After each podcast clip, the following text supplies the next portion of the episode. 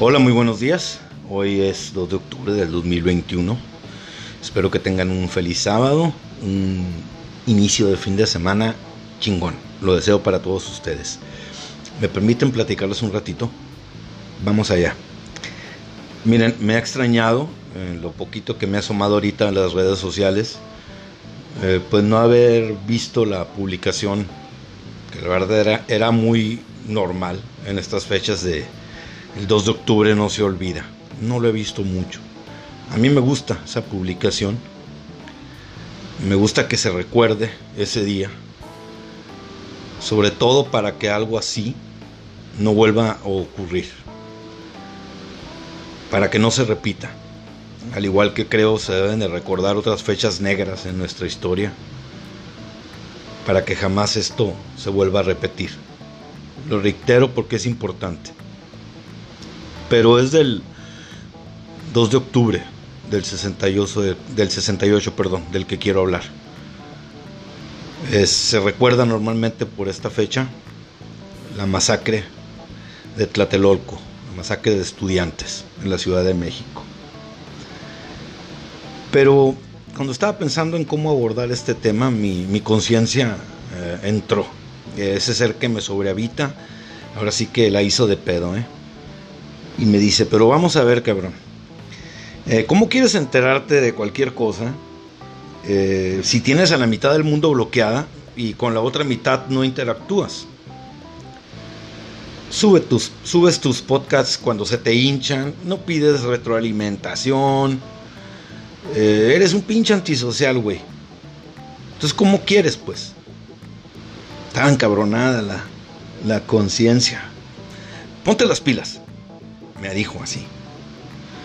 Entonces, pues, como despierta uno en la mañana medio modorro y medio encabronado, este, pues yo le contesté y le dije, ¿sabes qué? Eh, conciencia, te me vas mucho a, a chiflar a tu madre. Retírate, por favor, aléjate, deja de estar hablando, asilénciate. Obviamente mi conciencia, ese pobre ser que me sobrehabita, se retiró asustado y cabizbajo ante tal agresividad. Yo creo que no lo esperaba. Y se fue con su cargamento de ideas y de pensamientos. No ocupe mucho para, para pensar que, y con mucha tristeza además lo pensé, que mi actitud para con mi conciencia, mi comportamiento, bien podría compararse con lo que sucedió el 2 de octubre de 1968, salvando las distancias obviamente, ¿no? Aquel día en la unidad habitacional Nonoalco Tlatelolco fueron acribilladas a balazos ideas, pensamientos y expresiones, junto con las personas que las tenían.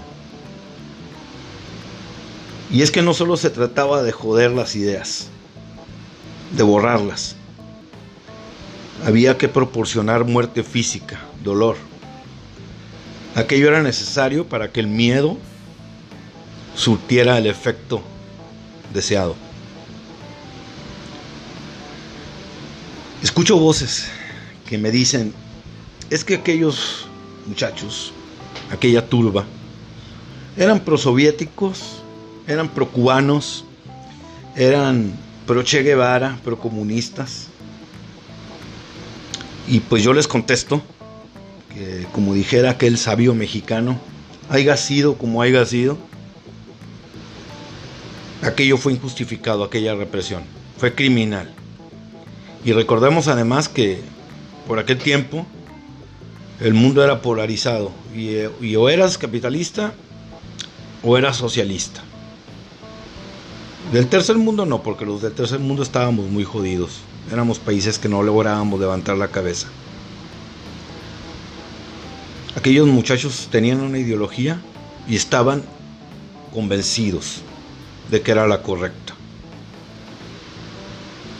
Y obraban en consecuencia y eso, eso es admirable, más allá de que pudiesen estar equivocados o no.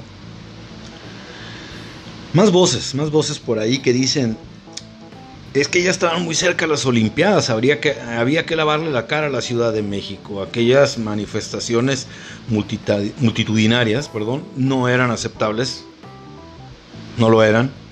¿Qué iban a pensar en el mundo de nosotros? Y pues bueno, esas son opiniones que se han dado a través de los años. Yo leí un libro en el que había testimonios de la gente que fue partícipe de los mítines de manera activa, que formaron parte inclusive de la organización de aquellas manifestaciones. Y la mayoría de ellos dicen que esperaban la represión.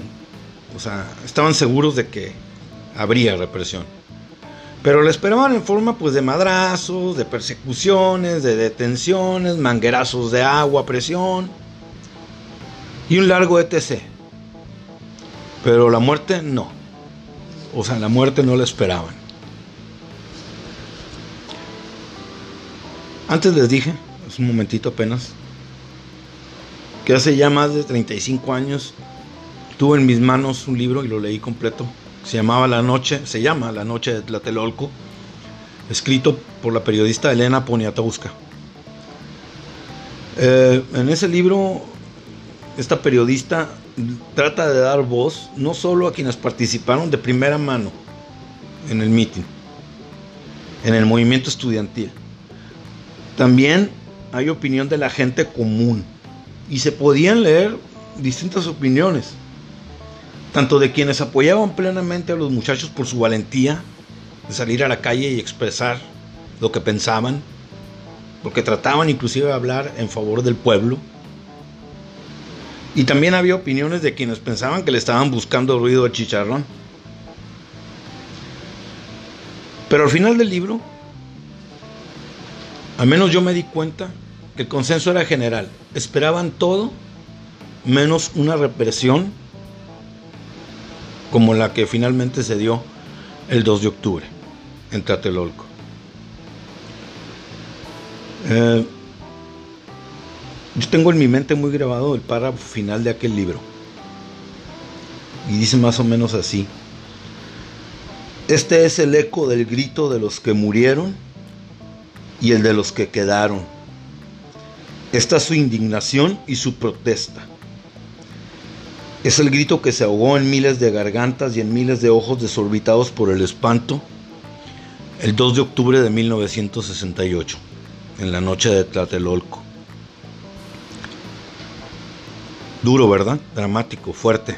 A mí se me enchina la piel cuando recuerdo ese párrafo en estas fechas. Una vez que terminé de leer aquel libro, fui con mi tata. Mi tata era ahora sí que mi asesor literario. Yo ya sabía que él lo había leído. Y le dije, ya leí esto y me da vergüenza vivir en un país en el que hubo un gobierno que fue capaz de hacer esto. Mi tata era un hombre muy vehemente al hablar y me dijo, déjenme decirles, la, respuesta que me dio estuvo en dos partes, una muy vehemente y la otra como que se le bajó un poquito las pilas, ¿no?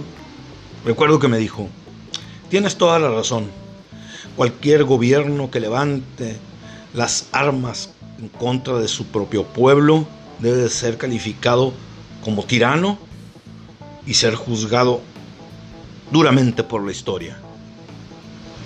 Pero oye, mijo, ¿por qué no investigas un poco más sobre esto?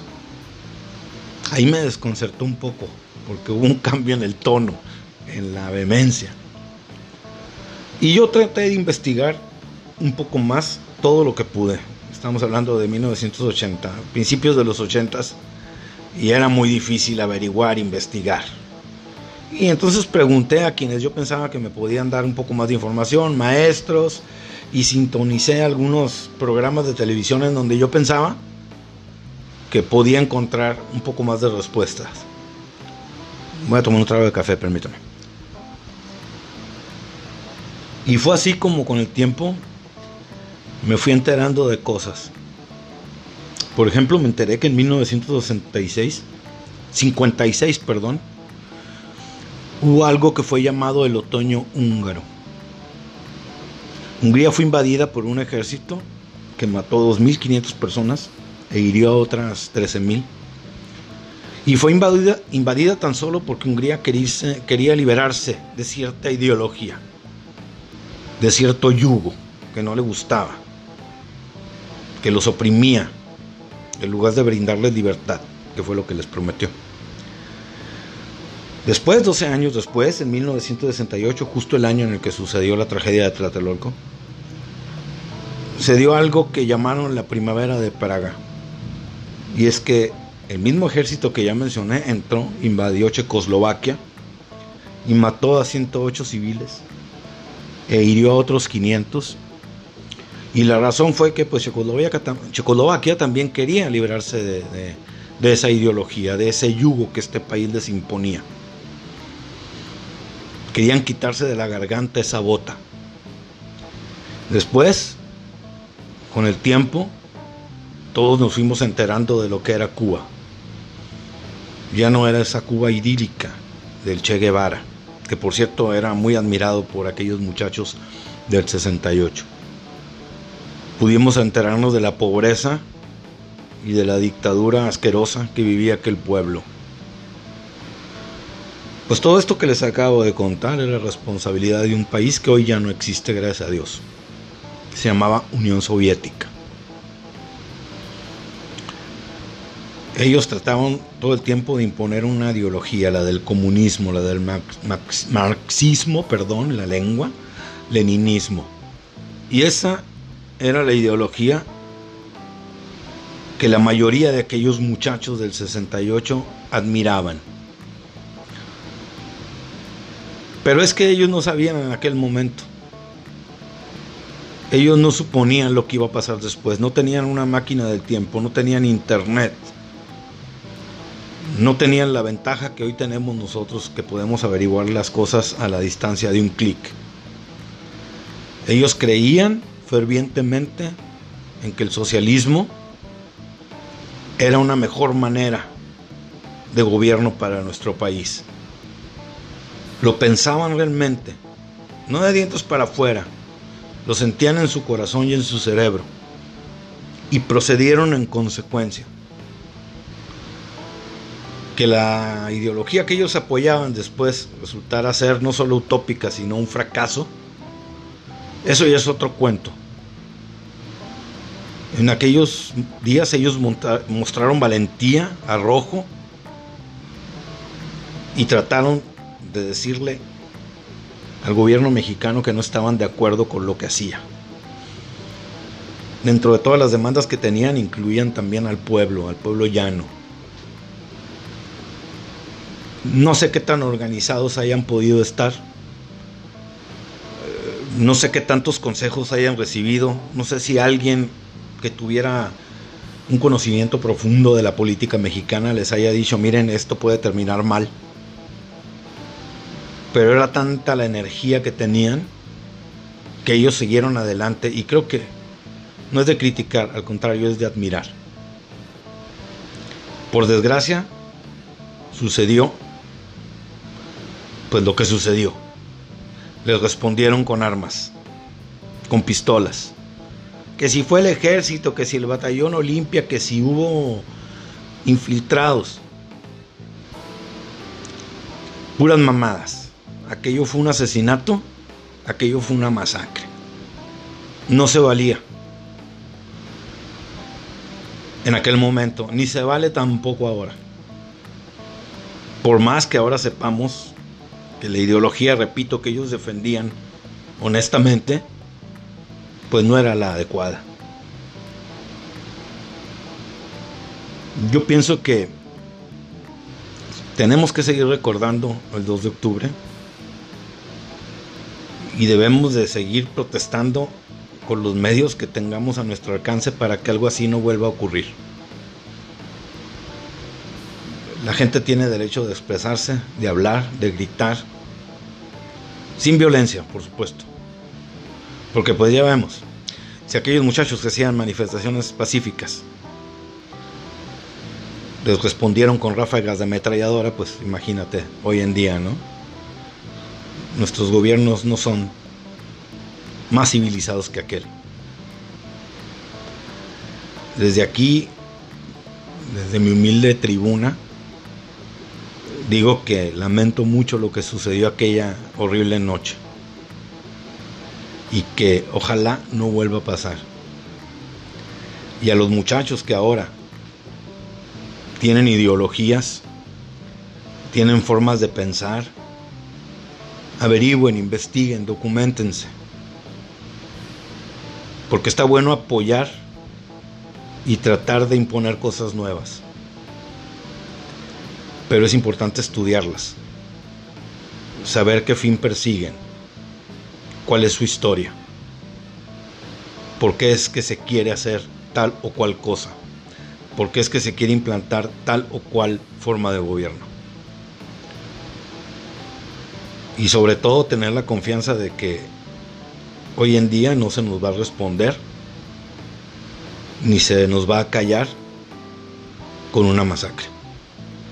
Esto fue Manuel FM. Que tengan un buen día, una buena tarde, una buena noche. Gracias por escucharme y estamos en contacto. Bye.